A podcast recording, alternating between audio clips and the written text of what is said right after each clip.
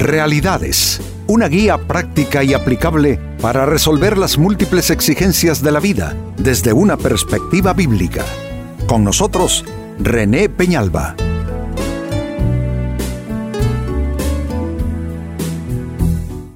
Amigos de Realidades, sean todos bienvenidos. Para esta fecha nuestro tema, me abstendré de juzgar. Todo lo que va pasando frente a nuestra vista eh, merece nuestro criterio, nuestra opinión, ¿no les parece?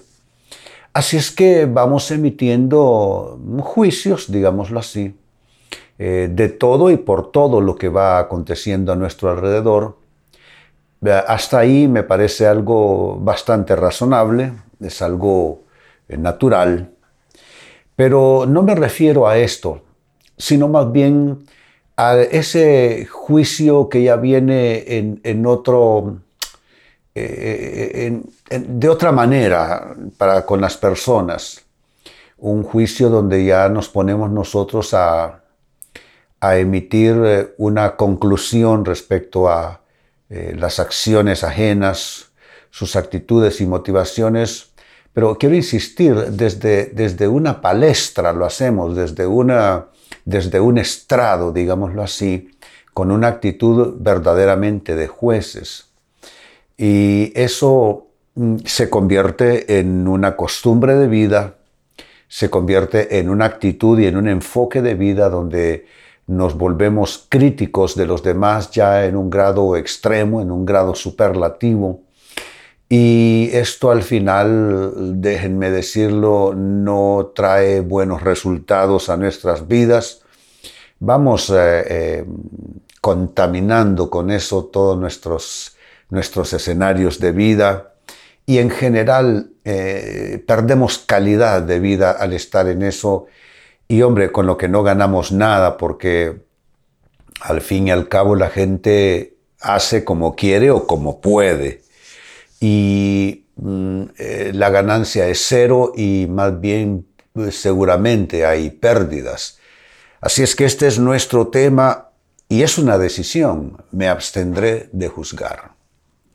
Sobre este tema que estamos iniciando, dice el Evangelio de Lucas capítulo 6 versículo 37, no juzguen a los demás y no serán juzgados. No condenen a otros para que no se vuelva en su contra.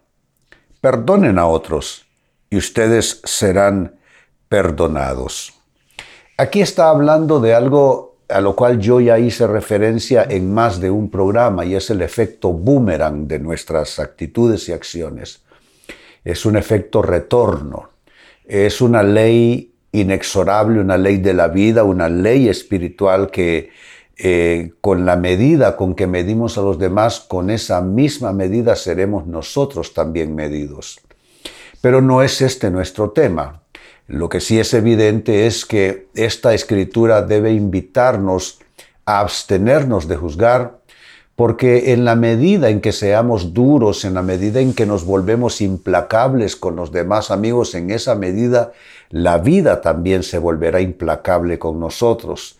Creo que estamos más necesitados de misericordia divina, de compasión, eh, que, de, que de un juicio, porque en un juicio de la vida difícilmente, difícilmente, amigos, uno sale bien librado. Pues este es nuestro tema, esa es la escritura que nos pone la base para a continuación traer la siguiente interrogante. ¿Por qué es mejor, amigo, amiga, ¿Por qué es mejor abstenerte de juzgar? Exactamente dónde estarían los beneficios, qué es lo que tú ganas si cierras esa puerta en tu vida y dices, bueno, yo me voy a abstener de juzgar, tengo suficiente que juzgar con mis propios asuntos, con mi propia vida. Eh, ¿Qué es la ganancia? Si es que trabajemos con esa interrogante, ¿qué es mejor o por qué, mejor dicho, es mejor abstenerte de juzgar? Primera respuesta. Es mejor porque así te concentras en tu propio camino, lo cual es bueno. Y eso no es egoísta, ¿eh? No lo es. Dice la Biblia que fijemos nuestra vista en lo que tenemos por delante y no desviar nuestra vista ni a derecha ni a izquierda. Eh, no es una invitación a una actitud egoísta, mezquina, donde solamente cabe uno e importa uno en lo personal, sino que es una, eh, es una invitación de la palabra de Dios a adquirir esta, yo digo, esta clase de, de sabiduría, de prudencia, concentrarse uno en lo propio, en lo suyo, y no tanto estar, como se los digo, estar balconeando eh, las vidas ajenas. Toda la cultura nuestra es precisamente así, observar a los demás, ya sea para juzgar, ya sea para criticar, ya sea incluso para hacer burla. Eh, la industria del entretenimiento es la que más nos induce a actuar de esa manera porque, eh, bueno, estaba yo observando unos eh, premios a nivel internacional en la industria del cine y cómo hacen mofa de, la humanidad de las personas y a vista y, sonrisas de todo el mundo y hasta carcajadas de todo el mundo. Eh, eso lo que significa es que la cultura universal está, eh, de alguna manera, tiene grandes desarreglos. Eh, la gente no está viendo lo suyo y, dejando a los demás en paz, sino que como que la vida consiste en hallar um, cierta compensación, miren qué palabra estoy usando, hallar cierta compensación en criticar al otro, en burlarse del otro, en hablar con cinismo del otro, en exagerar los errores del otro, como que la gente se compensa sus propias carencias de esa manera. Pero eso es enfermizo, amigos, desde todo punto de vista. Cada persona debiera estar suficientemente contenta y satisfecha con su vida como para no eh, prestarle entonces tanta importancia a cómo los demás hagan o dejen de hacer. Así es que este eh, esta primera respuesta en relación a la pregunta por qué es mejor abstenerte de juzgar, esta primera respuesta es que es mejor porque así vas a poder concentrarte con mayor facilidad en tu propia vida, en tus propios asuntos. Segunda respuesta, también es mejor abstenerte de juzgar porque así evitas llevar cargas que no te pertenecen. Esa es la realidad. Eh, y curiosamente, en la misma carta, Pablo escribió por un lado, que sobrellevemos los unos las cargas de los otros, pero también en otro momento de esa carta, él dice, porque cada uno llevará su propia carga, su propio peso. Allí se pone en balance lo que debe ser la actitud de vida. ¿Qué dice lo primero? Hombre, si puedes ayudarle a alguien, pues ayúdale, no hay por qué no hacerlo. Eh, y el segundo aspecto mencionado es que eh, por más que tú mm, ayudes con cargas ajenas, al final del día, lo que va a pesar más es tu propia carga. Entonces, eh, no tiene sentido llevar cargas que uno no puede o que no debe llevar. Eh, también eso es parte de la tendencia en nuestra vida eh, y sociedad contemporáneas. Mm, cargarse más de la cuenta? porque creen que hay tanta, tanta depresión, tanta tendencia al desarreglo emocional, distintas condiciones de neurosis? Básicamente es porque la gente no sabe hasta dónde llegar. Y, y se entiende porque en realidad lo que recibimos diariamente, amigos, es una avalancha de noticias de todo tipo que han hecho pequeño el mundo de tal manera que prácticamente todos estamos enterados de todo, lo cual no es malo, a excepción de que si eso tiene un impacto en el aspecto psicológico y emocional de las personas, lo que va a traer es alguna clase de enfermedad a ese nivel. Entonces, em, eh, no podemos evitar estar en contacto con noticias, con sucesos, con actuaciones de personas pero por lo menos nosotros podemos eh, hacer lo que estoy aquí diciendo, por lo menos nosotros podemos evitarnos eh, y decirnos constantemente cuál es nuestro límite y que hay cargas que no nos pertenecen, que son cargas ajenas que no podemos nosotros ni debemos intentar llevarlas.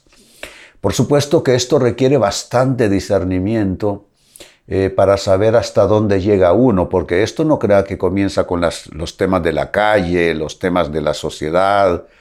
Esto comienza con el círculo más pequeño que uno tiene, que es su, entorno familiar. ¿Hasta dónde están mis límites, por ejemplo, como padre y madre? ¿Y dónde comienzan los límites de la autonomía válida, legítima de, esos hijos? Eh, entre cónyuges, ¿hasta dónde llega eso de que somos una sola persona? Eh, pero hasta dónde ya se vuelve mm, enfermizo, controlador, hasta, eh, cuándo es que sobrepaso los límites. Entonces esto de llevar uno cargas que no le pertenecen eh, reclama el cuidado, el discernimiento de, de no uno intentar tanto así cargarse con situaciones ajenas, situaciones que la otra persona debe resolver por sí sola para maduración, para desarrollo del carácter o simplemente porque son sus propias cosas. Entonces, ah, no es fácil, insisto, requiere discernimiento, requiere mucha sabiduría, mucha meditación, mucha reflexión. Pero es mejor abstenerte de juzgar porque así evitas llevar cargas que no te pertenecen. Tercera respuesta, también es mejor abstenerte de juzgar porque sí evitas constituirte en juez de los demás. Esa es una gran tentación, eh, ser juez de todo lo que me rodea.